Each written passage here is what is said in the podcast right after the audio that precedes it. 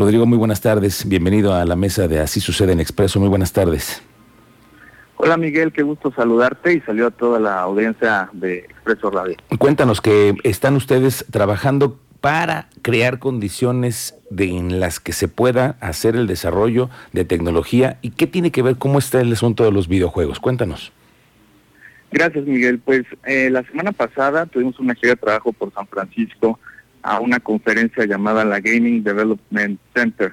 Este, esta conferencia se vuelve muy relevante para toda esta industria de la realidad aumentada, de la realidad eh, virtual y justamente del tema de videojuegos. nosotros durante los últimos meses estuvimos haciendo algunos estudios con algunas universidades, eh, la UNAM, la UAC, el TEC de Monterrey, para crear una política pública justamente para detonar una nueva industria dentro de la ciudad de Querétaro. Eh, coincidentemente los estudios nos dicen que hoy Querétaro tiene una condicionante primordial para estar listos para alzar la mano para esta industria. Y esa condicionante es el gran talento humano que existe hoy eh, en Querétaro.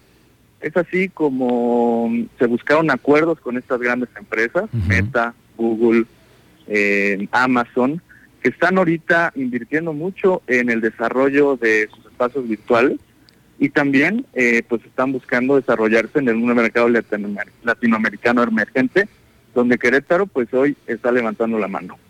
Oye, Rodrigo, y cuéntanos, en los primeros avances en las negociaciones, cuando ellos eh, fomentan este interés, ¿qué es lo que ustedes tienen pensado a corto plazo? ¿Una inversión que llegaran a, sentarse aquí o que se promovieran un parque? ¿Cómo, sería esto? Bien, eh, me gustaría hablar un poco del contexto porque normalmente no escuchamos en la administración pública que un alcalde está hablando de videojuegos. Eh, esto tiene que ver con la evolución del Internet y las diferentes plataformas en las que está el Internet.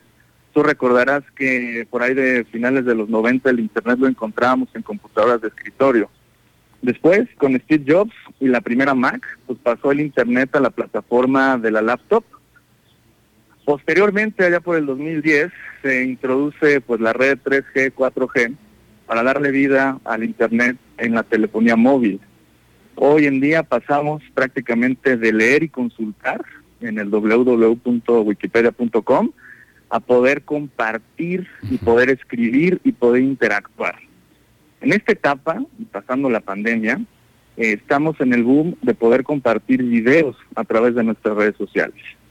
Pero también hay algo que sucedió en el 2008 muy importante y que vale la pena resaltar, que fue la creación del blockchain. El blockchain, que no vamos a entrar ahorita en, términos porque es un término un poco complicado, pero para la audiencia que conozca, el blockchain es la tecnología que te permite tener propiedad privada de lo no fungible o lo intangible. Entonces, se vuelve sumamente relevante porque ahora se buscará eh, que la nueva plataforma de Internet sea inmersiva y que las personas podamos tener propiedades dentro de Internet. Por eso el boom del NFT, que lo escuchamos tanto, y demás otras cosas. ¿Por qué la industria del videojuego se vuelve relevante?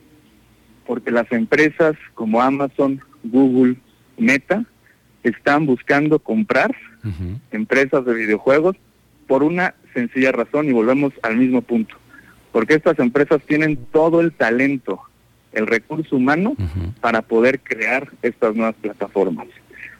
El, el alcalde, Luis Bernardo Nava, ha planteado una estrategia junto con la UNAM llamada las cuatro es educación, emprendimiento, empleo y entretenimiento para crear prosperidad y poder desarrollar una industria.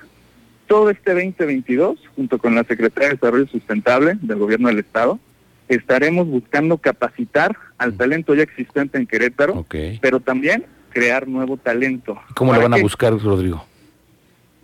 Estamos buscando justamente, y fue lo que fue a cerrar el alcalde, estas empresas de tecnología usan dos plataformas importantes. Una se llama Unity, otra se llama Unreal. Estas plataformas son motores de, de 3D, donde los desarrolladores las usan. Una es open source, como lo puede ser Unity, y otra es de paga, como lo puede ser un real. Lo que ellos nos piden es poder capacitar al mayor número de personas en estas dos plataformas para que las empresas puedan venir en 2023 y poder contratar gente. la gran, oportunidad, claro. la, la gran oportunidad, Miguel, es que la industria está creciendo a pasos agigantados. No, no hay eh, recurso humano y falta talento. Y coincidentemente Querétaro tiene mucho de recursos humanos y también mucho talento.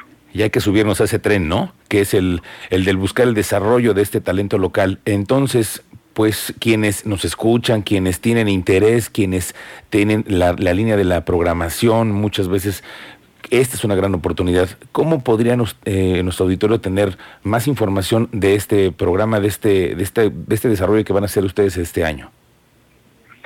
Sí, Miguel, pues eh, el día 21 de abril es una fecha relevante para que la audiencia lo tome en cuenta. Este día es el Día Mundial de la Innovación y la Creatividad para las Naciones Unidas.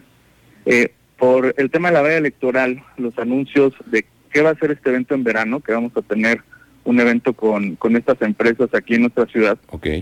Eh, este día 21 el alcalde va a anunciar de qué va a tratar este estos eventos de verano, okay. donde vendrá Amazon, donde buscaremos a estas empresas ya mencionadas, justamente para que puedan conocer la ciudad, para que puedan conocer su talento y nuestro talento pueda conocer la industria.